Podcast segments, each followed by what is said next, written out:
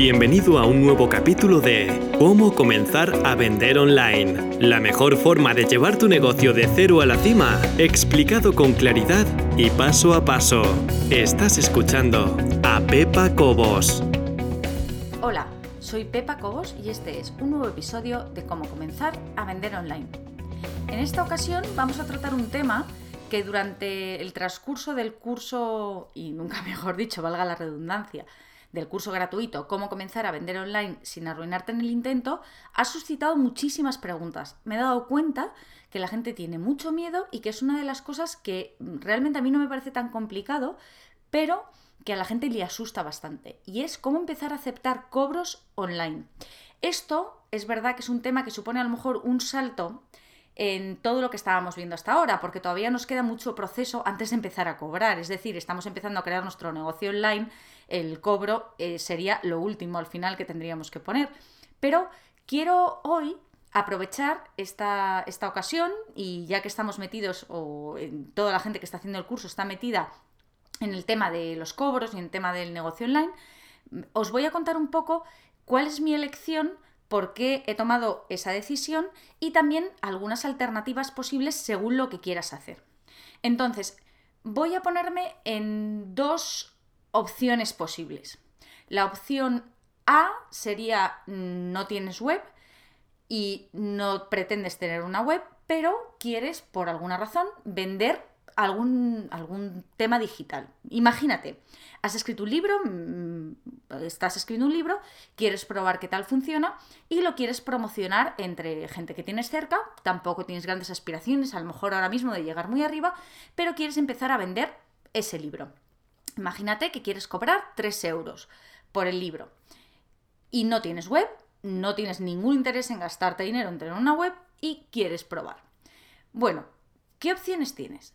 Hay servicios que lo que te ofrecen es alojarte ese contenido, es decir, tú subes tu PDF, tu libro, por ejemplo, lo subes y ellos lo guardan y tú fijas el precio y ellos simplemente te dan una dirección a la que la gente que quiera comprar el libro tiene que ir. Tú das esa dirección y directamente aparece una página que pone el libro de fulanito de tal, eh, como se llama el libro, que cuesta 3 euros. Compra, le das al botón de compra, esa persona introduce sus datos, ya sea con PayPal, ya sea con tarjeta, lo que sea. Tú ahí no tienes nada que ver, se encarga todo la empresa, se termina la venta y una vez que se termina la venta, esa misma empresa se encarga de enviar al correo electrónico de la persona que ha comprado un enlace desde el que puede descargar lo que acaba de comprar. Es decir, el proceso completo se ejecuta en la web de un tercero. Tú no tienes absolutamente nada. También, por supuesto, puedes utilizar este sistema aunque tengas web. Igual tienes una web, pero no te quieres meter en follones y lo que quieres es que sea otro el que gestione todo eso. Bueno, pues esta empresa, por ejemplo, este servicio, lo ofrece una empresa llamada eYankee. eYankee, escrito E de España, guion, Yankee como Junkie, J-U N de Navarra, K de Kilo, y de Italia, E de España. E Yankee. Bueno, pues E Yankee ofrece este servicio. Eh, ¿Cuánto te cobran? Bueno, pues va subiendo, o el coste, es un coste mensual, va subiendo dependiendo de la cantidad de productos que tengas. Por ejemplo, el coste más bajo sería pagarles a eYankee 5 dólares al mes por 5 dólares al mes podrías tener hasta 10 productos que ellos te guardarían. Estamos hablando siempre de productos digitales que se puedan descargar. Entonces, tú pagarías 5 dólares, podrías tener hasta 10 productos. Esos productos no podrían ocupar más de 200 megas en total y eh, esa persona, la persona que comprara, directamente le mandarían un enlace a la descarga de ese producto. Además de esos 5 dólares, tú deberías estar dado de alta en algún sistema de pago. Es decir, Yankee te guarda el archivo, gestiona todos los pagos, pero tú tienes que decir, bueno, pues quiero cobrar a través de PayPal y a través de tarjeta de crédito. Si quieres cobrar a, través de PayPal, necesitarás estar dado de alta en PayPal, con lo cual, y ahora viene la parte B que no te cuentan, además de los 5 dólares mensuales que tienes que pagar a Yankee, tendrías que pagar el coste por transacción que te pide PayPal.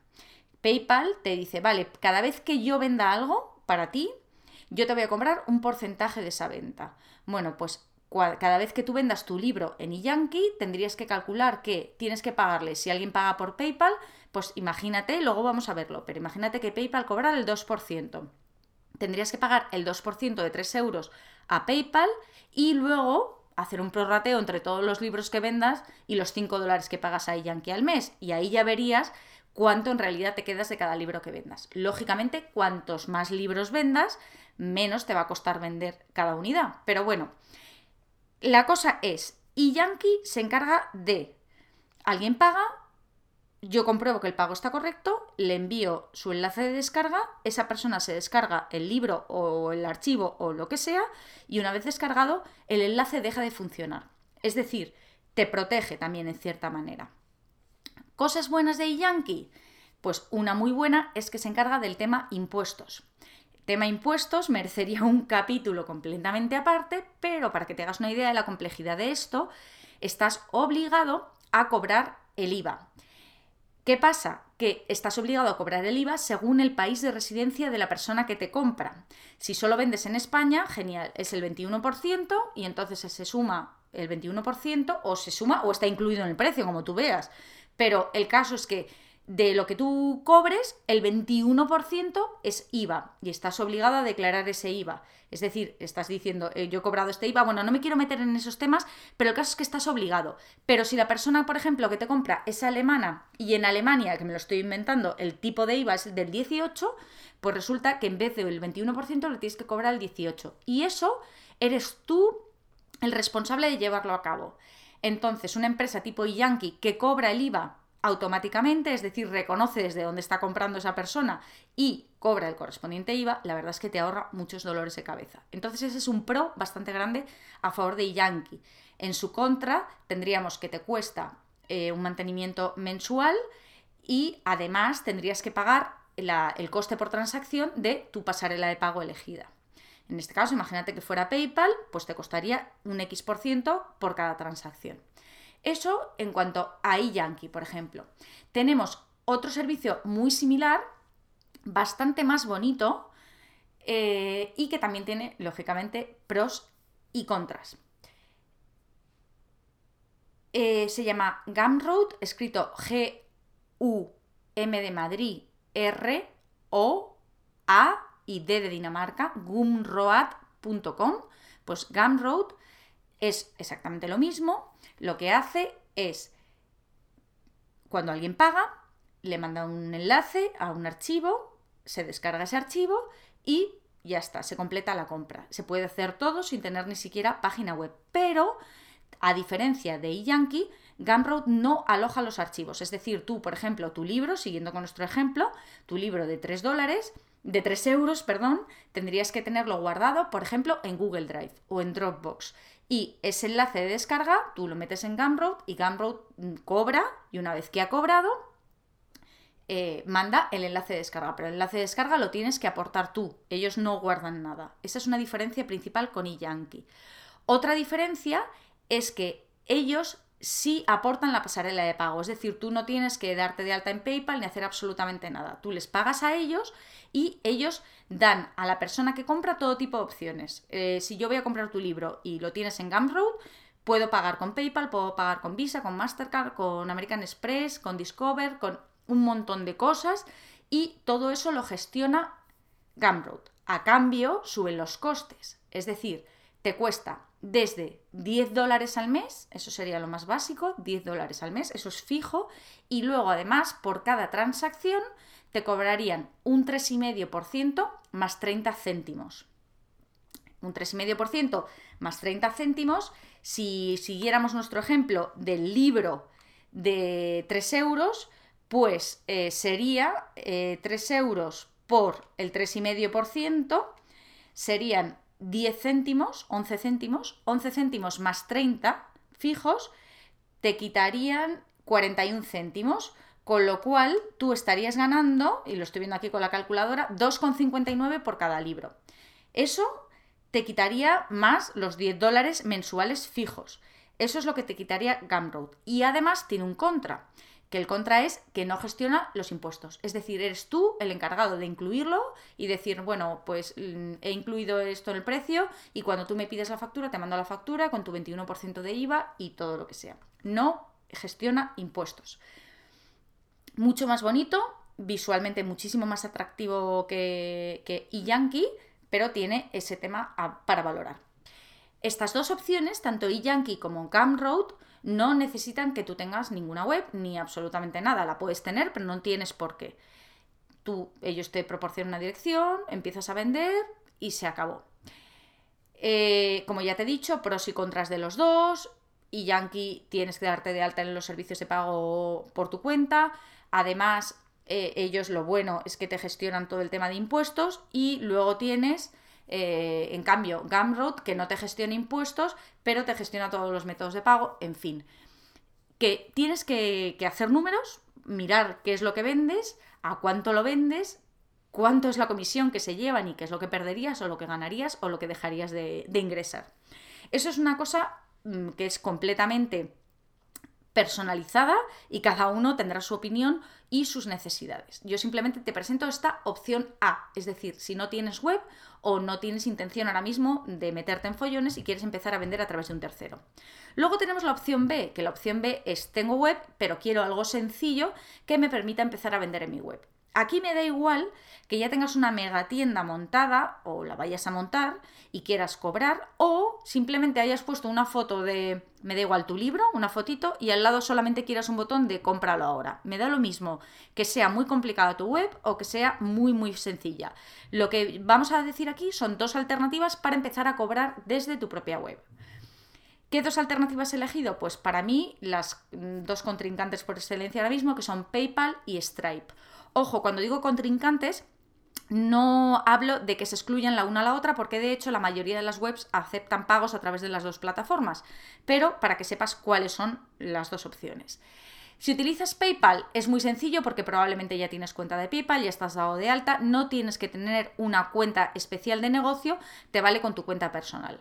Eh, es muy sencillo, entras en PayPal, ellos te dan un código y pegas ese código en tu web y aparece un botón, no muy bonito la verdad, pero bueno, es un botón que pone compra con PayPal, le das ahí, tú has fijado antes el precio y entonces aparece una cajita con cuesta tanto, bueno, ya lo has visto más veces y has pagado alguna vez con PayPal.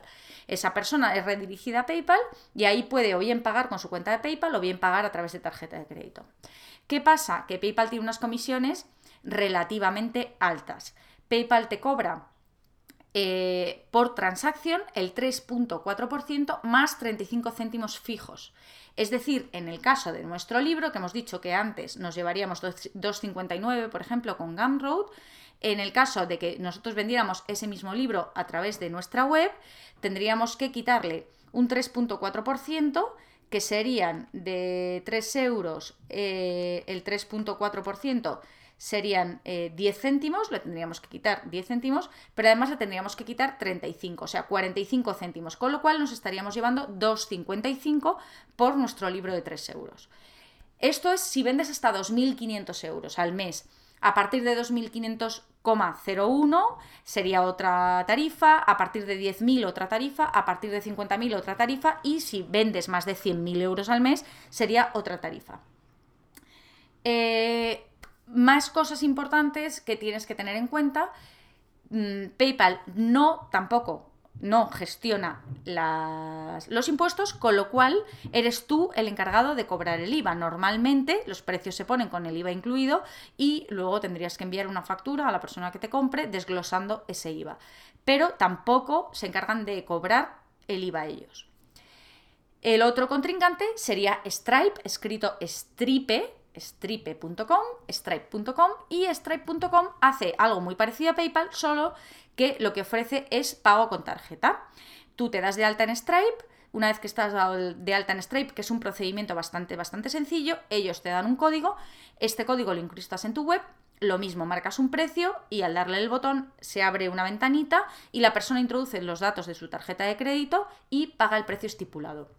La comisión es bastante menor que la de PayPal.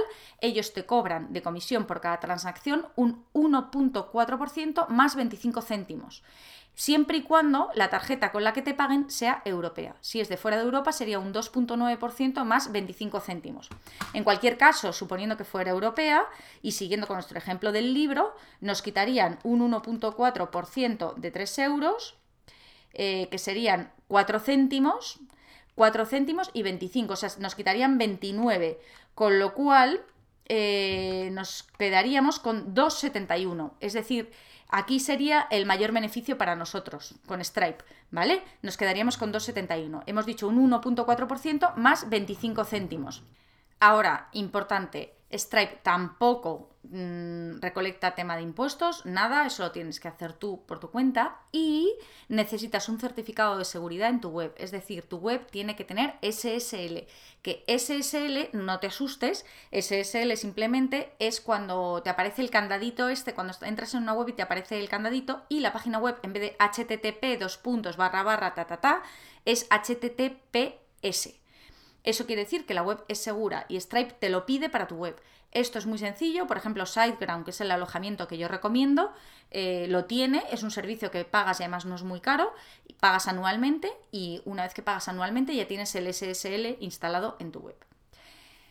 Hay muchísimas más opciones, muchas más formas de aceptar pagos online, pero estas cuatro de las que hemos hablado hoy son de las más conocidas, de las que más se suelen usar y yo creo que con estas cuatro ya tienes por lo menos algo en lo que pensar y algo que mirar para poder empezar a tomar alguna decisión.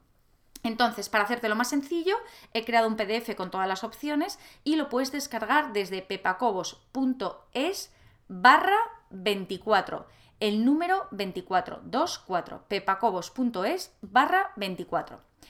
Y con esto creo que lo dejamos por esta semana. Espero que te haya gustado.